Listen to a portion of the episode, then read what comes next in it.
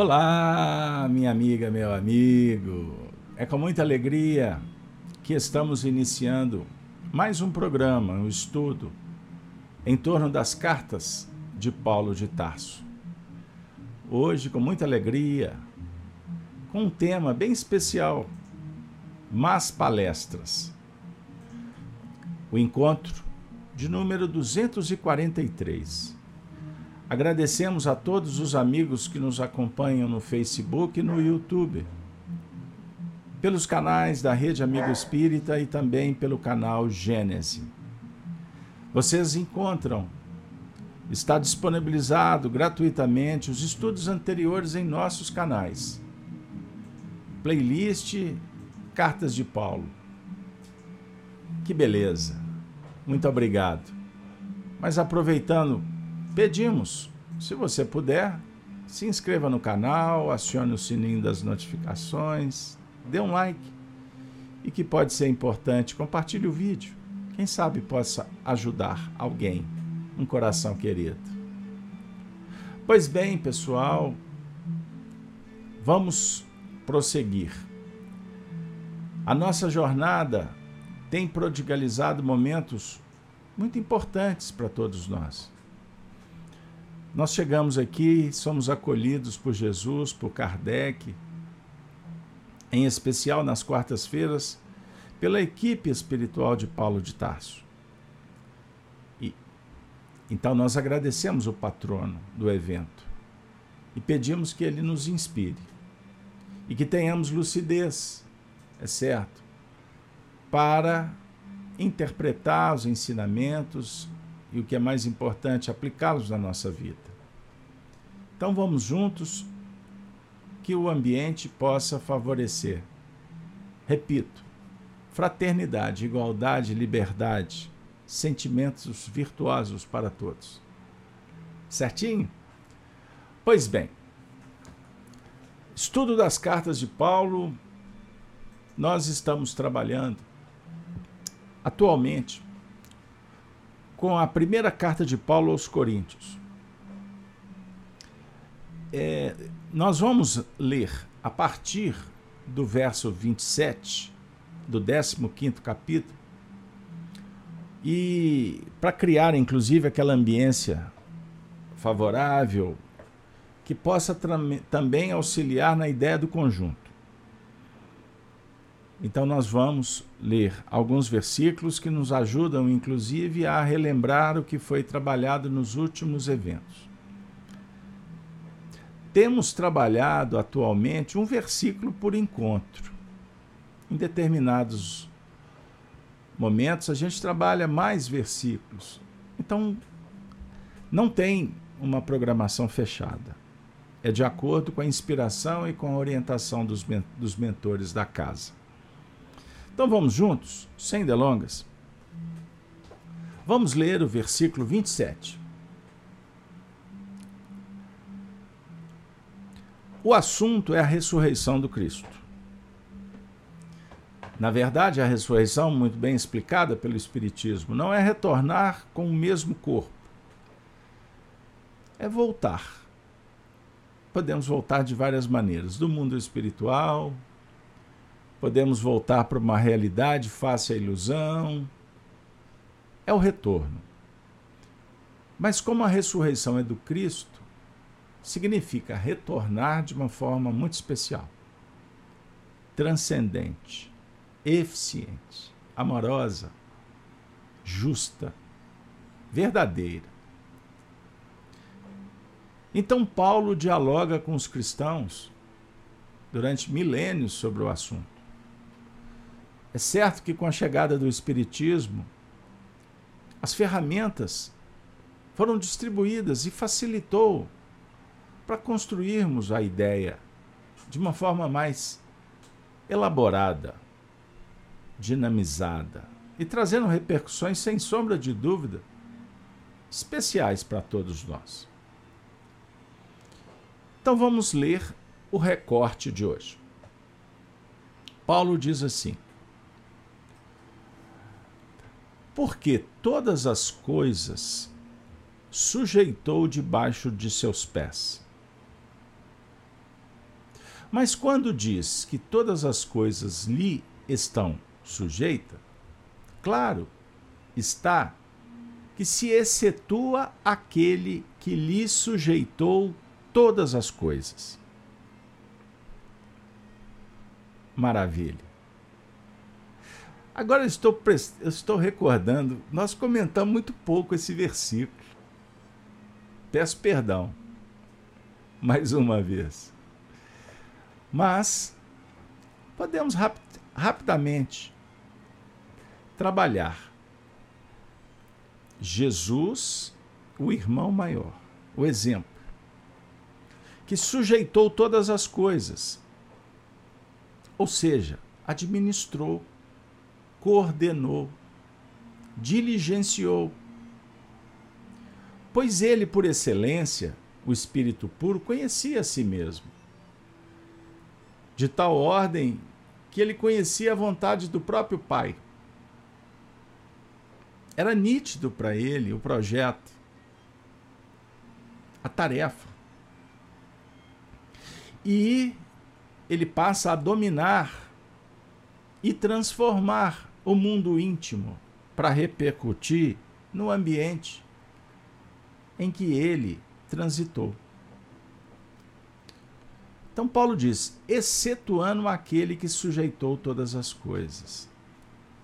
Então, Jesus, o Espírito, sujeita todas as coisas, excetuando a vontade que vem do alto.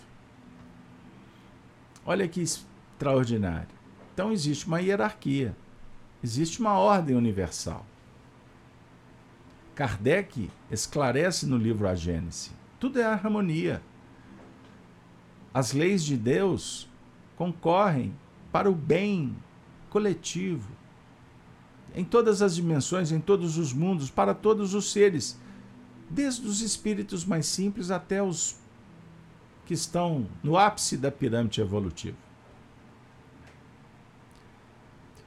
Mas, naturalmente, quando aprendermos a dominar a nós mesmos, os nossos impulsos e emoções, teremos mais lucidez para compreender e nos sujeitarmos resignarmos amorosamente às leis de Deus.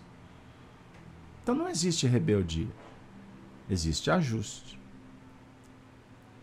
Não existe fuga. Não. Adaptação, entrega.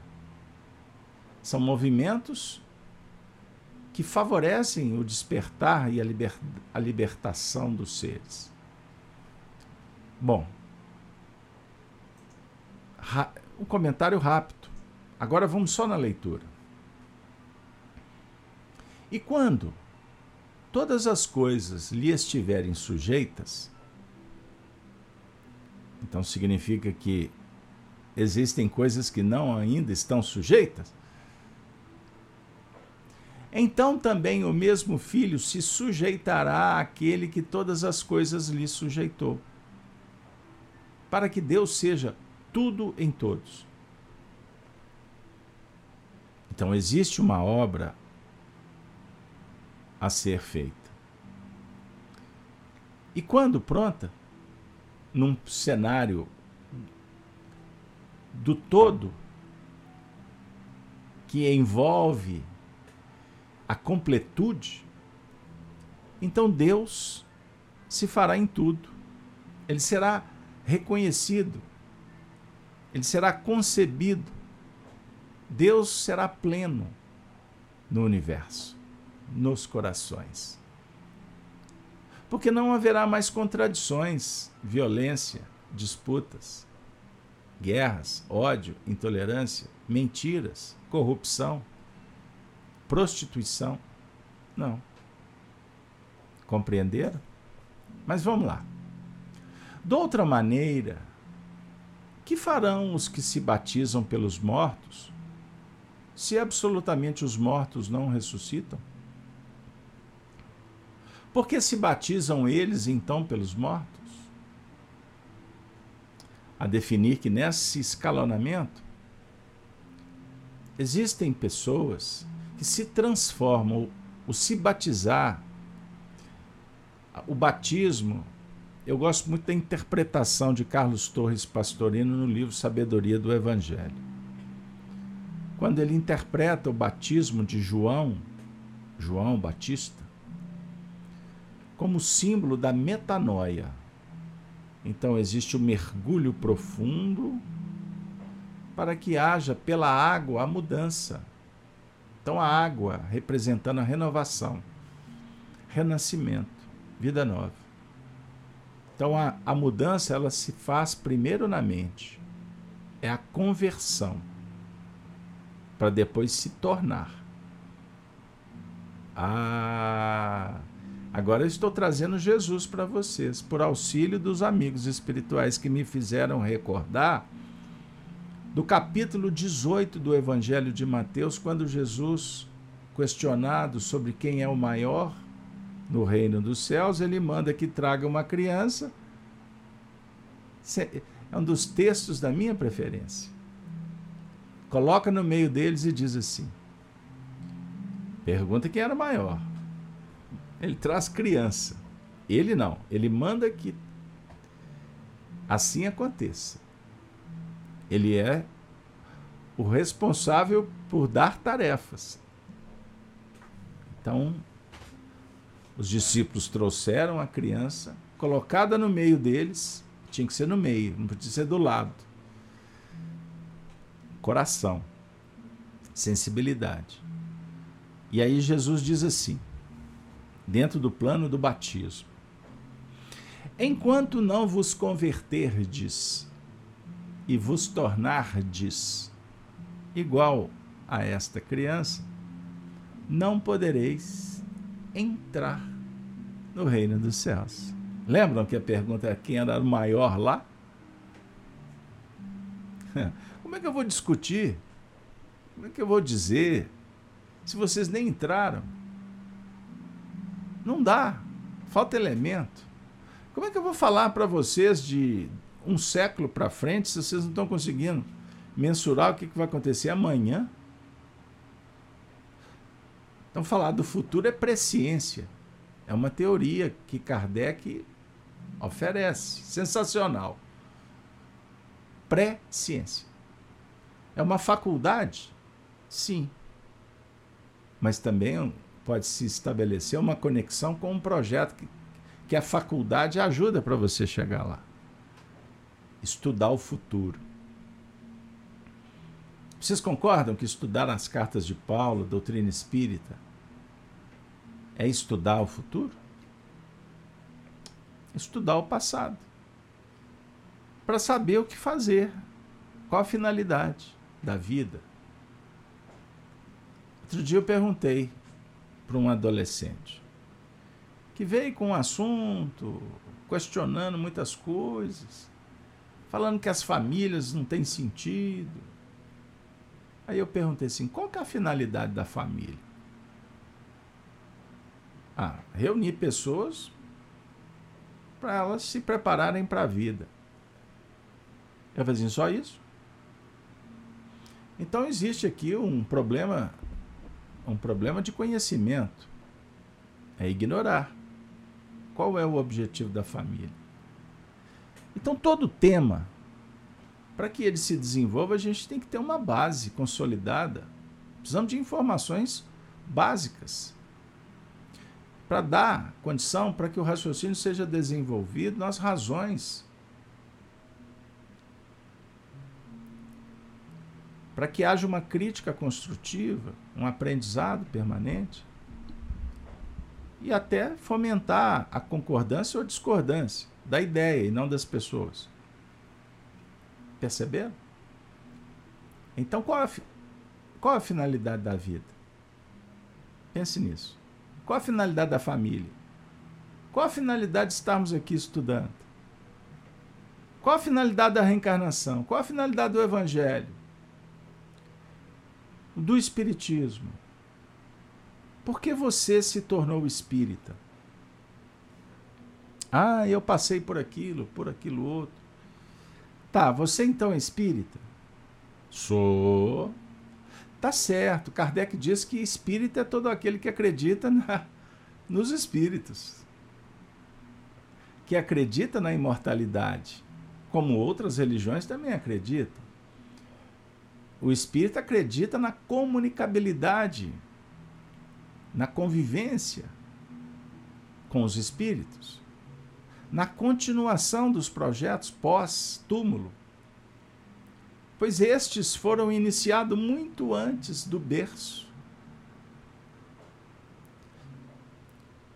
E o Espiritismo nos veicula ao Evangelho, pois a mensagem filosófica do Cristo não há melhor, não há igual, tão boa quanto. Então Kardec foi orientado pelo próprio Jesus, com o passar do tempo, ele só foi descobrir isso mais à frente. Que ele primeiro precisava de entender a presença dos espíritos para depois dialogar com o Cristo. Então são etapas. Agora, se eu sou espírita e não me interesso pela moral do Cristo, o edifício não tem sustentação. Não tem. Para se discutir espiritismo. Então, fazer espiritismo é agir tal qual Cristo propôs. O espírita é compromissado com a virtude, com a moral cristã, que está escrita onde? Na Bíblia, no Evangelho? Nos exemplos do Senhor? Aí eu vou conversar com o Dinaldo, com a Núzia, com a Kátia, com a Ivone, com a Gláucia, com todo mundo que está no chat. Sim, são representações, são símbolos. Mas o código moral, por excelência, por excelência, ele está esculpido na consciência de cada um. Percebam bem. Então, se eu estou aqui me compromissando na transformação pelos mortos, que nos trazem testemunhos, deixaram exemplos, é razoável, é importante que eu, que eu defenda esse princípio não para confrontar com o semelhante ou criar narrativas ideológicas como esse mundo confuso da atualidade. O que mais se vê é narrativa. Grande parte sem sustentação, porque é cópia-cola de discurso que se ouve na televisão ou na internet. Mas se você for perguntar qual que é o fundamento, quando começou, que princípio é esse, quem defendeu, quem refutou, não sabe. Então, com todo respeito, nós não podemos fiar o pensamento, pautar teorias, passeando por um simples tablet. Uma geração de geração virtual? Não, vamos com calma. Tanto que discutir com a mediocridade é perder tempo. Então, para mim falar de algum, de algum assunto, eu tenho que, no mínimo, ter conhecimento mesmo. Obviamente que o conhecimento é uma busca permanente. Ciência, por excelência, ela está sempre pronta para modificar, para aprender. Porque, aliás, o que mais complica a vida do ser humano é a presunção do saber. Sobre o ponto de vista da lei, da doutrina que rege a sociedade, da ciência acadêmica, universitária, ou dos sacerdotes religiosos, para ficar só nesses três territórios, porque existem outros, por certo. A virtude do, do, do conhecimento. Aí a gente ingessa, cristaliza e fecha. Perceba? Então Paulo está dizendo, por que se batizam eles então pelos mortos? Porque estamos nós também a toda hora em perigo.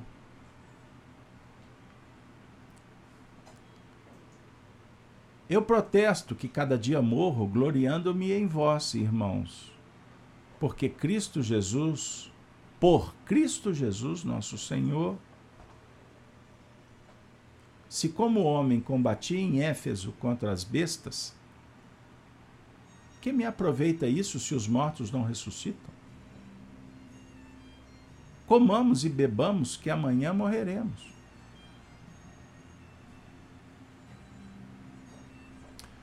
Contra as bestas, o combate do Evangelho. O que, que o Paulo está falando? Bestas. Para quem estuda, um pouquinho, não precisa de ir muito. Ele está se referindo às manifestações da serpente do Antigo Testamento, das serpentes. Ele está dialogando sobre os movimentos empreendidos como engenharia social, religiosa, cultural, espiritual pelo farisaísmo. Tanto que Jesus trata os fariseus como raça de víboras. As bestas são as serpentes. No simbolismo, por exemplo, do livro Apocalipse, nós vamos encontrá-las. Que se movimentam no tempo, no espaço encontrando ressonâncias nos corações incautos, incipientes, iludidos. E dentro de uma dinâmica, essa besta se agiganta. Ela se torna poderosa, mandíbulas, garras, tentáculos. E ela surge do mar, ela vem de dentro. E nos dias que vivemos, ela se instaurou na sociedade capítulo 13 do livro Apocalipse. A besta, o dragão, é a besta. Olha que, que coisa. Que surge do mar vestida de púrpura, da cor escarlata, rubra. É o egoísmo, são as pseudos virtudes, as máscaras, as sombras a ignorância, que nos tempos que vivemos, repito, se espalhou pela sociedade. Porque esse processo ele foi detonado lá atrás, quando viemos para a Terra. E foi nos dado a honra, a oportunidade de viver um expurgo, expiação individual e naturalmente coletiva, pois vivemos em sociedade. O Cristo se comprometeu em auxiliar bilhões de seres. Entendam aí. Então, o espírito da categoria de Paulo, que tem os seus dramas pessoais, o espinho na carne, mas luta. Luta por superar despertar a consciência e transcender. E Paulo descobriu que isso só seria possível se ele colocasse em prática as virtudes que ele estudou a vida toda na Torá, nos Dez Mandamentos. Só que ele ficou na letra. Ele não entendia a vida espiritual. Ele não teve um contato com Cristo que representa Deus imanente. Ele, como estudioso, ele procurava Deus em tantos, tantos lugares, mas não encontrava. Perceba. Ele entrou num processo de sofrimento, de burilamento, até para cair em si, perseguindo almas virtuosas, corações que estavam dando a vida pela virtude, da caridade, da boa convivência. Almas interessadas na vida futura, muito mais do que na vida presente. Eles eram cristãos mesmo, na acepção da palavra. O que podemos ter muito problema em se autoproclamar cristãos palavra, designação, que surgiu no cristianismo pela inspiração dos discípulos, Lucas, Paulo, vocês já leram o livro Paulo Estevão, vocês vão conhecer essa história. Se somos seguidores do Cristo, amamos o Cristo, então somos cristãos. Mas não basta se dizer cristão. Se por pouca coisa eu abandono o Mestre, eu não combato a mim, minha imperfeição. Eu deixo passar. Eu tenho justificativa para acolher a sombra e uma dificuldade estupenda de acolher a virtude. Porque dá trabalho, dá muito trabalho. Ser espírita, afirma alguns, não é para qualquer um. Ser espírita é para quem dá conta. Porque ser espírita é domar um leão todo dia. É transcender a cada problema. que chegam aos magotes, né? chegam nos surpreendendo em cada instante. Costuma você estar num problema, surge quatro. E você ainda não deu conta. E nos desesperamos, porque descuidamos, desvinculamos do Cristo interno. E aí, ao invés de combater as bestas internas, a gente fica preocupado com as bestas de fora. E a gente vira um besta espírita. Como certa feita, parafra... É, Emmanuel disse para o Chico. Alguém disse que o Chico era uma besta. Aí o Chico ficou todo triste. Ah, ele falou que eu sou uma besta é, Eu sou uma besta espírita. Eu sou uma besta espírita. Aí o Emmanuel, por que, que você está triste? Ah, ele falou que eu sou uma besta espírita. Ele falou assim, mas ele tem razão? Não, acho que não. Ah, então, Chico, é melhor ser uma besta espírita do que ser um espírita besta. E o que é pior, espírita metida a besta. Aí agrava o pseudo-saber. Algumas horas de Kardec e eu já tenho solução para tudo. invalido os princípios da evolução, do respeito, da virtude, do time de cada um. Costumo me tornar um moralista dos mais chatos futebol clube.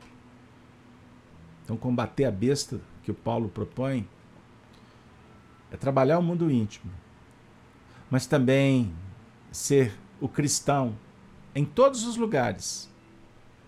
Amoroso, bondoso, mas verdadeiro, transparente. O cristão verdadeiro não está interessado em ser bonzinho, em ser bom e justo. Ser justo, ser bom. Ser bom, ser justo. Aí vai na medida da circunstância. Agora, combater as bestas em Éfeso, em nome dos princípios da causa, é sinônimo de coragem, de resiliência, de entrega, de amor incondicional. O amor pleno do acolhimento, do autoacolhimento, do perdão, do auto-perdão. O amor, que é a luz que geralmente não é com, compreendida pela racionalidade, pela cultura popular, pelo emburrecimento ideológico.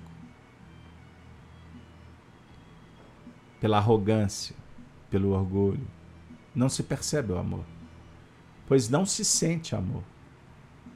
Existem pseudos, pseudos verdades, pseudo virtudes, egos mascarados de virtude e amor condicionado. Condicionado ao meu interesse, portanto, não é amor. Compreendam?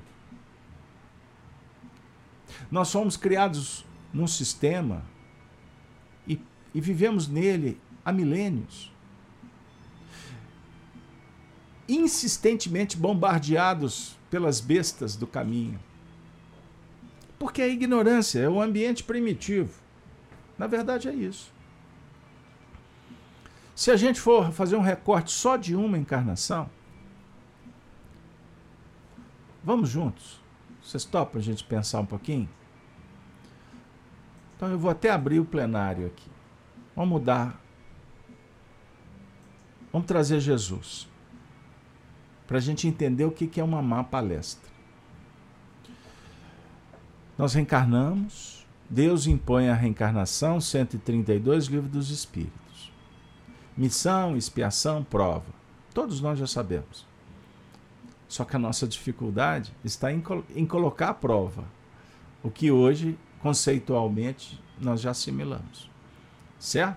Então não basta você saber da reencarnação, da influência dos espíritos, da mediunidade, livre-arbítrio, causa e efeito, barará, se você não está investindo na teoria moral espírita, na filosofia de profundidade, na psicologia terapêutica transcendente, imanente, consciente. Calma. O problema é querer mudar isso de uma hora para outra. Se nessa encarnação, só esse recorte, reencarnamos uma família, é um projeto. Recebemos todos os tipos de influência dessa família. Quando a gente começou a colocar o olhinho para fora do berço, alguém nos mostrou uma televisão. Aí eu comecei a assistir desenhos.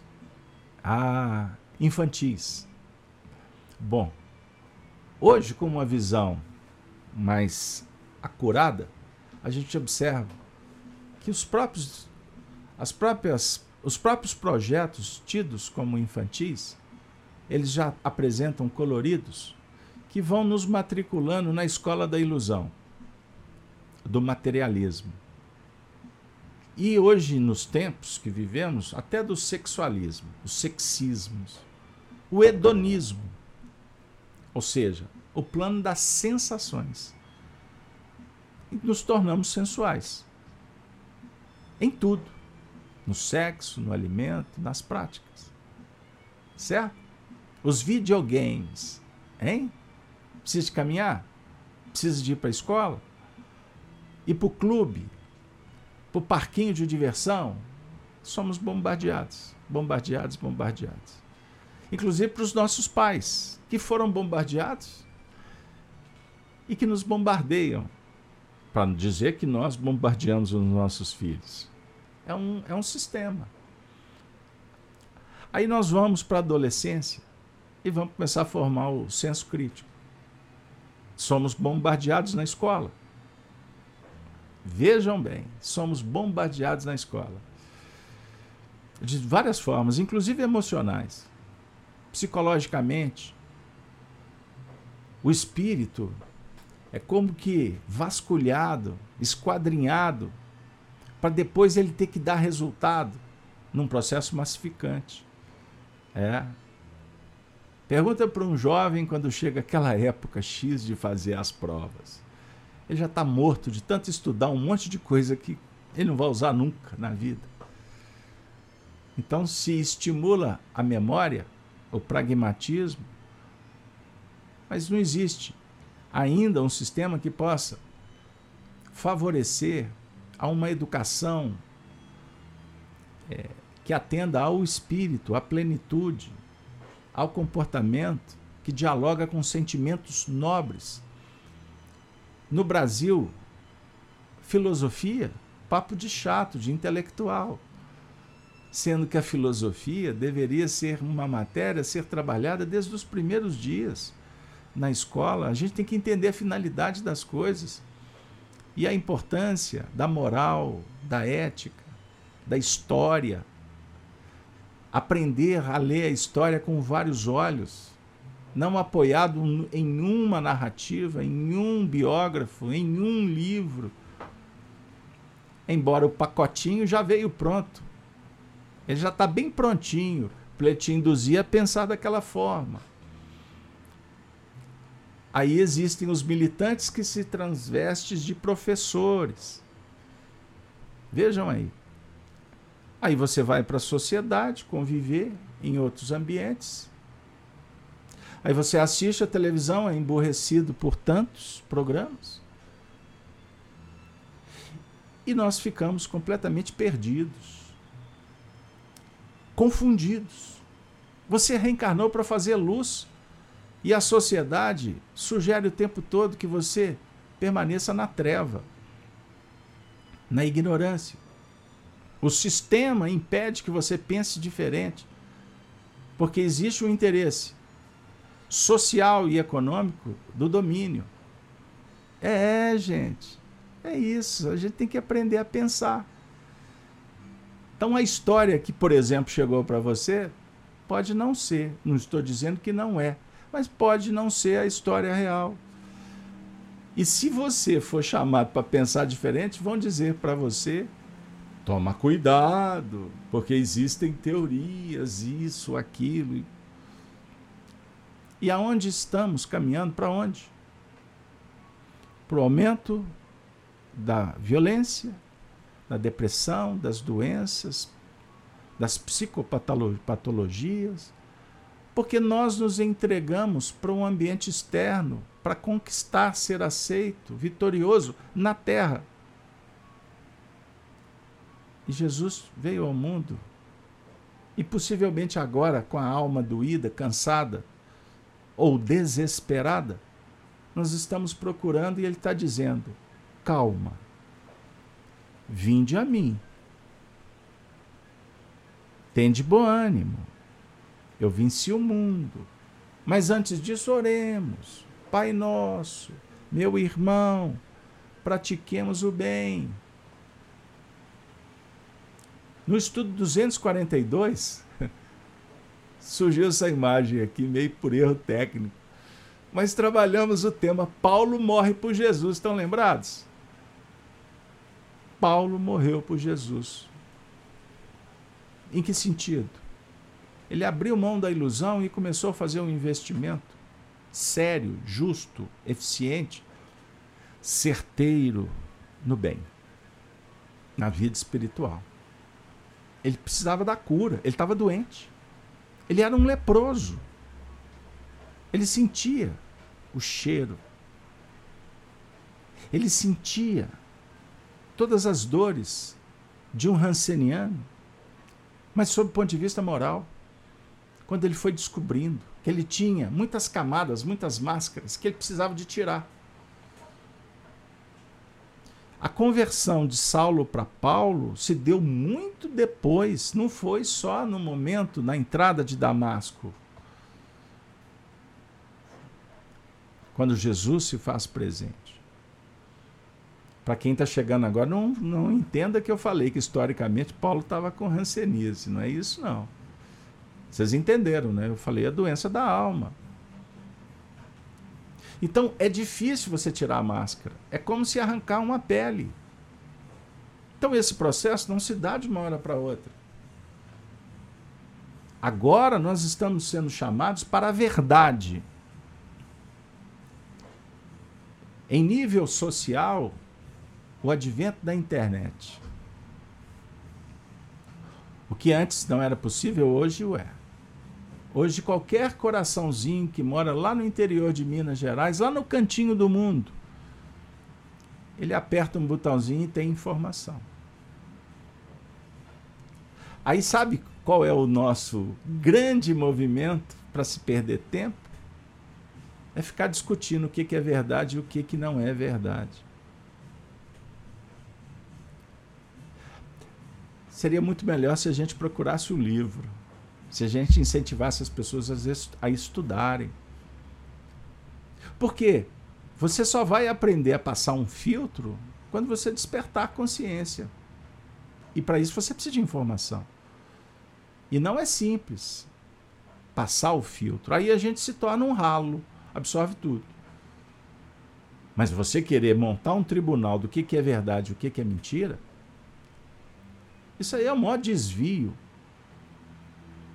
que é apoiado em pseudos virtudes, se torna um ambiente que trancafia, é inquisitorial. E o homem brigou, lutou para ter liberdade.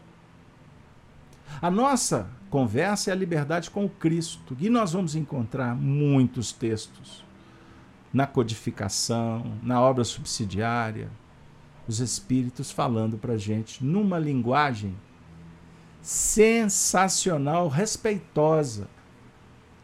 Então, Marcelo, Eldima, Ivone, Paulette, Olga, Gláucia, Dinaldo, todos que estão no chat, compreendamos o que que o Cristo nos disse, o que que o Espiritismo fala. Mas não é um Espiritismo popular como Herculano Pires nos alertou. Talvez o Herculano Pires estava dizendo assim: não é Espiritismo da internet, do TikTok, e tem muito espírita aí, soltando as pérolas de 30 segundos. Tudo bem, pode ser até uma forma de divulgar que existe espiritismo, mas eu pergunto para vocês: que, que isso vai mudar? Ah, estamos divulgando. É proselitismo. Ah, vamos inchar, vamos inflar a internet de lives. Quantos me procuram? Caso aberto, minha casa espírita quer, fazer, quer abrir uma TV. Senhor, Deus te abençoe.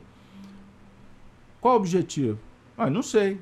Você vai abrir uma TV sem saber o objetivo, sem traçar um projeto, só para falar que está fazendo uma live? E o conteúdo? Eu sou incentivador. Eu fui um dos primeiros, em parceria com o Zé Aparecido, a fazer lives. Há mais de 10 anos nós fazemos esses, temos esses contributos, aprendemos, somos amadores, mas fomos aprendendo, fomos aprendendo porque batemos cabeça, empirismo. Então sou um incentivador, porque vivi esse processo. Hoje é comum. Mas antes de querer fazer o que o outro faz, dialogue primeiro com o que você precisa, o que é bom, o que é justo e o que, que você pode fazer de diferente? Porque para fazer o que o outro faz, qual o sentido? Será que não, se, não estamos desviando o foco? Então, qual o objetivo? Qual a finalidade da vida? Para que existir? Em Espiritismo, vamos desenvolver faculdades da alma, razão, vontade, imaginação, sentimento a importância de relacionar com o semelhante, com os animais, com a natureza. E trabalhar no sentido mais simples possível para superar os nossos próprios desafios e deixar essa arrogância de querer consertar o outro ou pensar que está tudo errado, que o mundo está indo para o fundo do poço. Você não tem fé? Ah, mas pode haver uma guerra. Veja o que acontece em Brasília. Você é melhor nem olhar. Embora tenha que se olhar.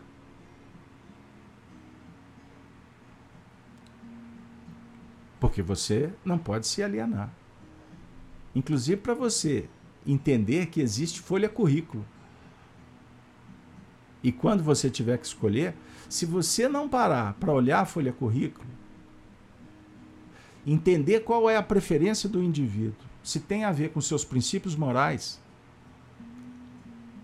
depois não adianta reclamar. Então observe na hora de escolher valores morais. Porque fachada, imagem, até hoje a gente vende lobos vestidos de ovelhas. Farisaísmo. Entendam aí. Nós não podemos errar de novo na escolha e no comportamento. Porque está chegando uma era de definições no planeta. Isso o Espiritismo é claro. Existem espíritos que estão sendo retirados daqui. Porque alguém vai punir, vai algemar? Vai colocar numa nave? Não, pessoal. É peso específico do perispírito, é atração magnética, é reunião em grupos afins. E, naturalmente, o deslocamento no universo, conforme a vontade do alto. Aí vem a organização. Perceberam? Então Jesus disse que nós passaríamos por um tempo muito difícil. O princípio das dores, mas não seria o fim. Rumores de guerra, mas ainda não é o fim. Desde que o mundo é mundo, guerras, violência. O homem disputando terras, mulheres, tesouros, homens, posses efêmeras, vaidades, conquistas, espaços, o homem disputando.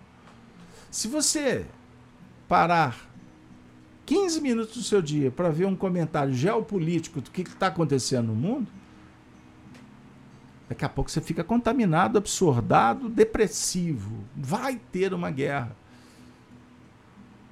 O cenário de 100 anos atrás mudou.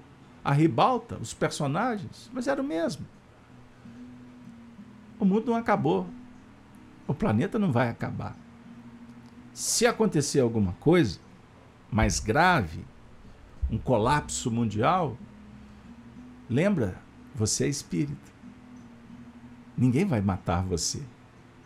Mas a minha família, ninguém vai matar sua família. Nós seremos convidados para trabalhar de outra maneira. Aí nós vamos ter que adaptar. Ah, mas eu temo. Ah, meu Deus. Isso é vitimismo. Aliás, a ideia é que você tenha medo para que você seja controlado mesmo, em todos os sentidos. Compreenda. Então, se você valoriza tanto o mundo de fora, você está sujeito às intempéries. Uma coisa é você observar, transitar, mas se manter incólume, sintonizado com a proteção divina. E para garantir que Jesus esteja conosco mesmo, você pode fazer o que ele ensinou. Você estará sendo chamado para amar como ele amou. Esta é a garantia. Esse é o passaporte para o mundo melhor. Ninguém vai te dar isso. Seu pai, sua mãe, sua filha, sua esposa, seu marido. Religião nenhuma vai te dar esse passaporte. Messias nenhum vai te dar esse passaporte padre, sacerdote, pastor, médium, a turma do espiritismo, não vai ser Chico Xavier que vai te dar esse passaporte. Não vai ser Emmanuel, não vai ser Bezerra. Como não seria Santo Antônio, São João, São Pedro. Ah, o Pedro tem a chave. Pessoal, o jardim encantado passou a nossa fé infantilizada está ficando. As máscaras estão caindo. O que está debaixo do tapete está sendo retirado. Por quem? Pelos mesmos que colocamos o pó lá debaixo. Somos nós é que estamos nos ajustando. Então precisamos nos atritar pela convivência, mas atritar no sentido de trocar experiências, não brigar. Então devemos nos unir nas convergências. E as divergências, dê tempo ao tempo que elas são, serão solucionadas. Mas não do jeito que eu quero, como a vida vai ensinar, vai facilitar. Fora isso, são conversações, são más conversações que insistem em confundir, como nos confundiram durante décadas nessa encarnação. Há séculos, pelas últimas reencarnações, nós estamos confundidos, pois nós procuramos a contaminação, nós somos responsáveis por tudo que está acontecendo. Então, o que, que me compete fazer? Purificar, mudar. E para mudar, nós precisamos de pensar diferente. Vamos trazer Emmanuel para concluir o nosso encontro? Livro Pão Nosso. Espero que essa mensagem possa esclarecer a proposta da noite e, naturalmente, aprimorar o que não conseguimos ou o pouco que fizemos. Então, convi vamos convidar para o nosso espaço virtual o benfeitor Emmanuel? Mas palestras é o nosso tema. Não vos enganeis. As más conversações corrompem os bons costumes. A conversação menos digna deixa sempre o traço da inferioridade por onde passou.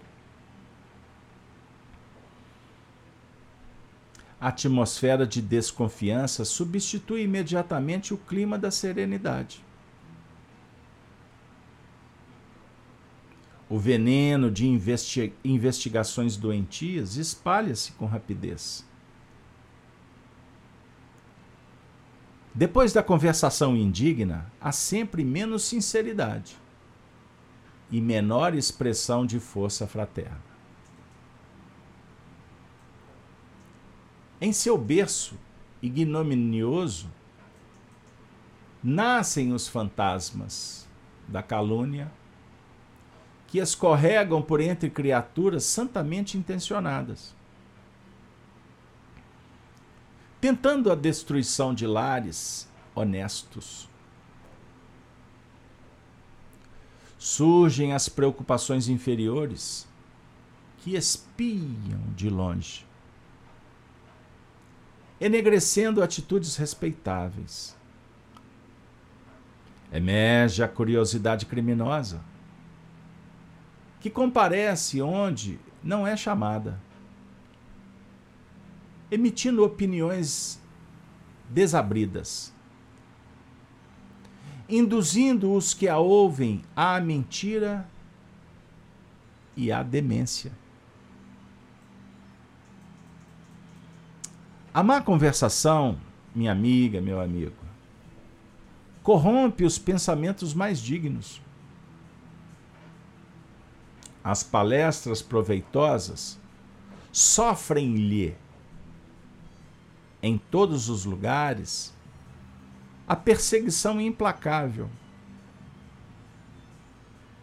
E imprescindível se torna manter-se o homem em guarda contra o assédio insistente e destruidor. Quando o coração se entregou a Jesus, é muito difícil controlar os assuntos e eliminar as palavras aviltantes. Quando o coração entregou a Jesus, é muito fácil controlar os assuntos e eliminar as palavras aviltantes. Examina sempre as sugestões verbais que te cercam no caminho diário. Trouxeram-te denúncias, más notícias, futilidades, relatórios malsãos da vida alheia? A dica da noite. Observa como ages. Em todas as ocasiões, há recurso para retificares amorosamente. Porquanto podes renovar todo esse material em Jesus Cristo. Sensacional. Emmanuel nos presenteando. A mensagem é clara. Eu vou trazer para vocês um comentário do chat da minha amiga Helena, ela diz assim: Estamos nos adaptando a novas roupagens, mas já estamos dando passos mais firmes. Os vacilantes ficaram para trás. É isso aí, minha amiga Helena. São novas roupagens que estamos procurando para substituir aquelas que não nos servem mais. Porém, não é possível arrancar com violência. O processo ele acontece de dentro para fora. Pois todo o revestimento foi assim que o constituímos. Entendam aí. Então, no, com o evangelho, você não combate a treva. Você, na verdade, trabalha com a luz, a virtude, que vai naturalmente, amorosamente, transmutando, alterando.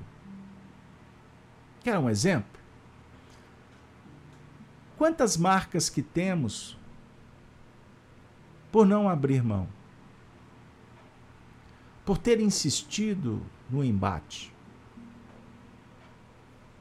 A vida mudou, possivelmente as pessoas nem mais estão, e nós trazemos as cicatrizes. Nós atendemos muitas pessoas no ambiente espiritista e terapêutico. É muito comum ouvirmos histórias. Se repete, se repete, se repete.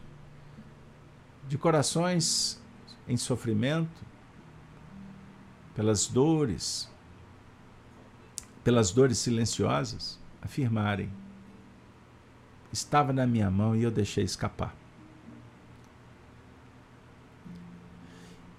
E o deixar escapar pode também ocasionar mortes, tragédias. Entendam o que eu quero dizer. Então, Marcelo Barbosa, vai com Deus, você está dizendo que precisa de sair. Eu agradeço imensamente a sua presença. E a nossa esperança é que todos possamos recolher uma pérola desta noite, desses ensinos, que foram disponibilizadas pelos amigos espirituais. Agora, para concluir o raciocínio, as más conversações corrompem os bons costumes. Emmanuel está dizendo que a solução é, é entregar o coração a Jesus. Pois com ele tudo fica mais fácil controlar, diligenciar, resolver. Sabe aquele momento de mais tensão, de desespero? Tem momentos que é melhor você esperar. Pacifica. Respira fundo. Calma. Sai dali, faz uma prece. Ouça a intuição e depois você toma a decisão. Faça esse teste, você vai ver na prática como a gente resolve as coisas com muito mais facilidades. E tem questões, tem processos que eles vão ficar em cima da mesa, vão ficar cheios de poeira.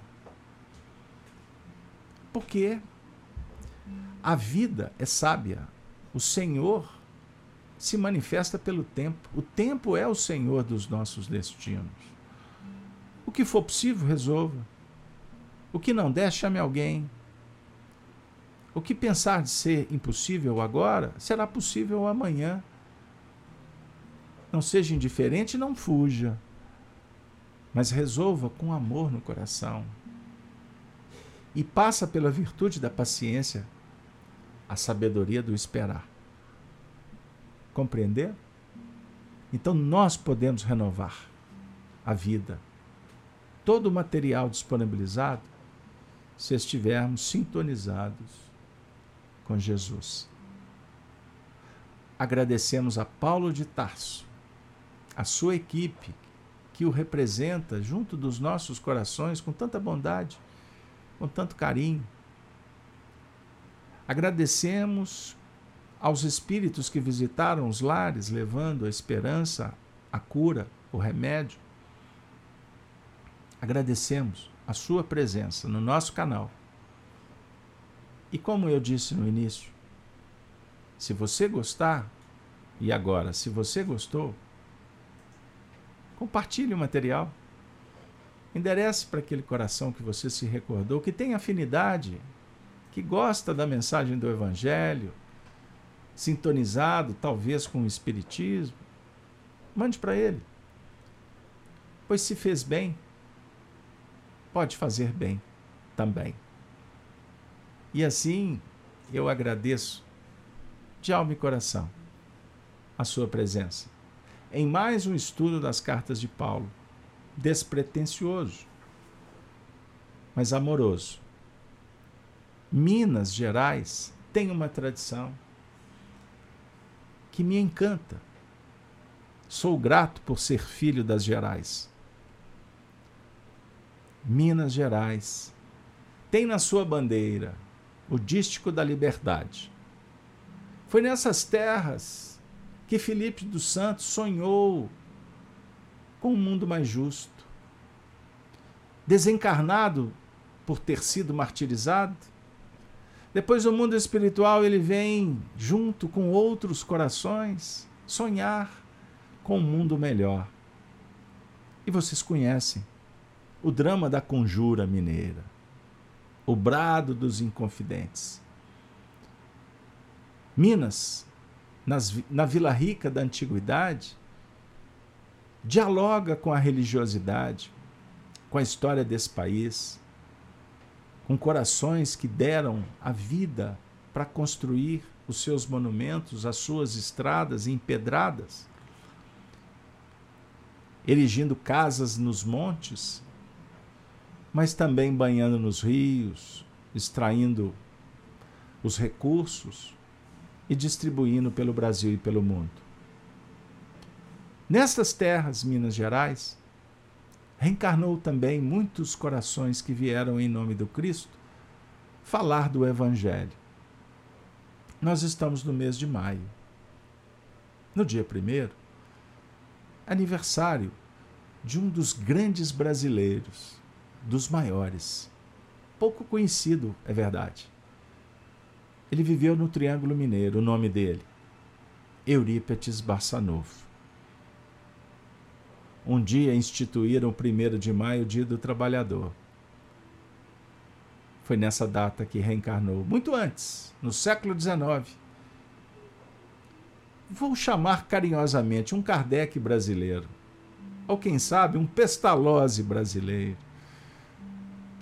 um homem que deu a vida pela educação, pela espiritualidade, pela sua família e pela comunidade de Sacramento.